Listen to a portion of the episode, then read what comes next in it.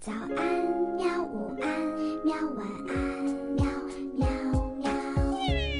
播呀播呀，快播呀！嘿咻嘿咻。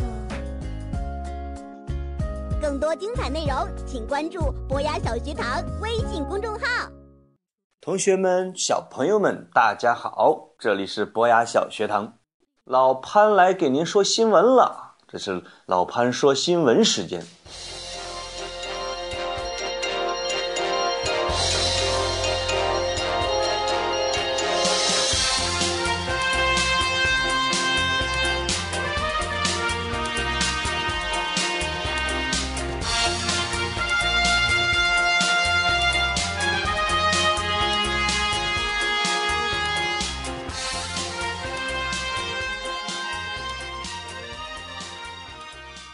呃，前几天发生了一件好玩的新闻，嗯，不是很重，不是很大，但是有趣的新闻，我想跟小朋友扯吧扯吧。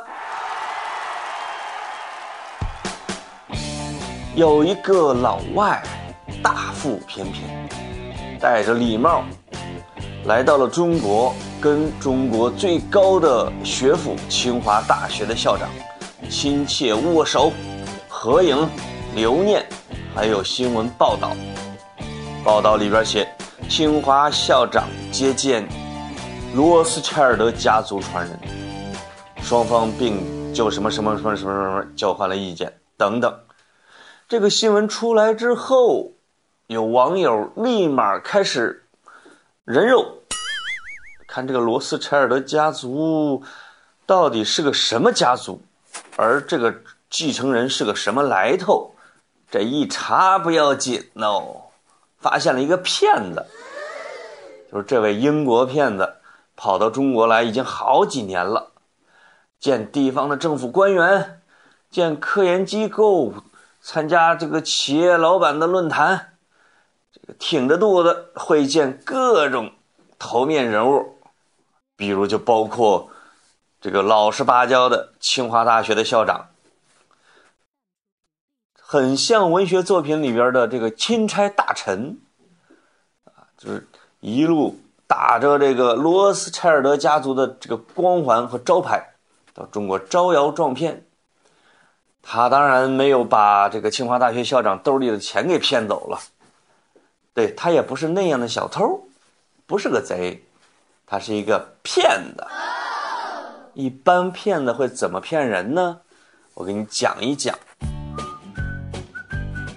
首先呢，那个大肚子，他并不是罗斯柴尔德家族的人，这一点人家家族已经出面否认了。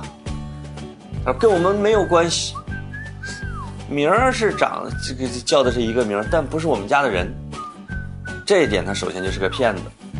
另外呢，你比如他跟清华大学校长见完之后，他就跑到一些小地方，跟当地的县长、市长说。这个我会见了清华大学校长，他称赞我是一个很靠谱的人，我们谈了很多的合作。这地方一听，哎，清华可是全中国最著名的大学，而且在全世界一百所大学里边也进了前四十了吧？那校长都接见他，那这个人一定非常有实力。于是，市长、县长就说：“哎，这个到我们这儿来办公司吧，来开厂子吧，我们出地、出人、出钱。”想想，他图的是这个，对不对？这校长就成了他的一张名片儿骗子的圈套是这样设计的。而这个罗斯柴尔德家族是个什么样的家族呢？为什么？不少人还冒着他们的名字去招摇撞骗呢。唉，因为他们有很多传说，这个传说挺吓人的。有人传说，这个家族拥有的资产可以买两个中国，啊，可以把中国给买了，可以左右全世界的金融市场，可以左右整个美国华尔街。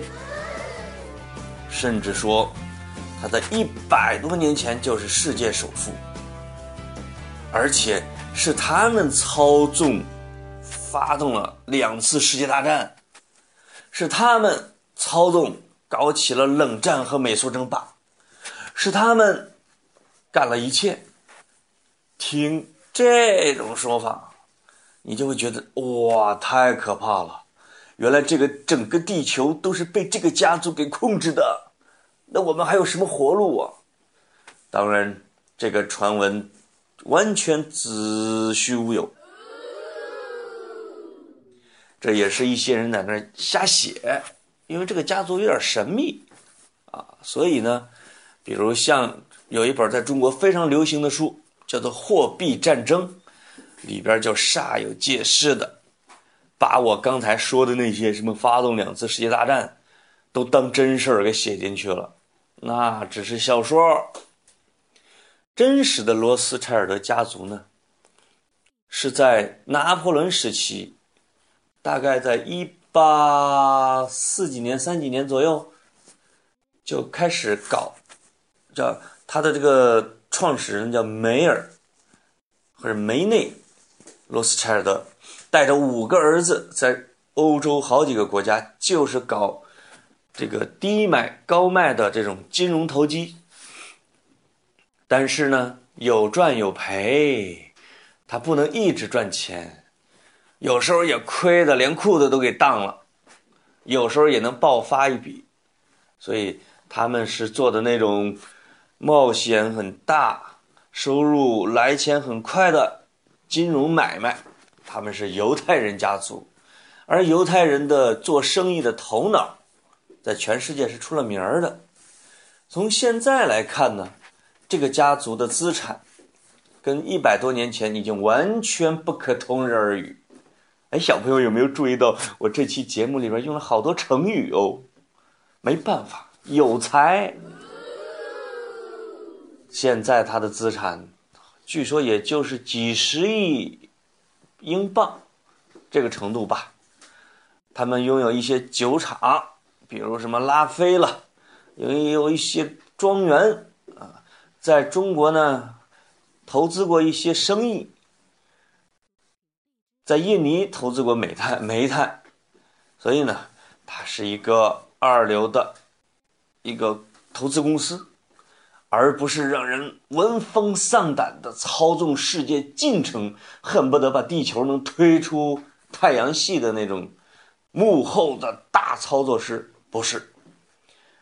这个小骗子呢，只是利用了这些传说，这种玄玄乎乎的这种不靠谱故事，利用了大众对这个对这个事情的盲目的宠信和崇拜和盲从。来达到他骗钱的目的，哎，世界上的骗子还真不少嘞。当然，老潘叔叔我也听到了很多骗子的故事，有些让人非常愤怒。而这个骗子目前呢，就是处于参加各种各样的场合出头露面啊，再到一些地方。当然了，我们现在还不知道他去了哪些地方。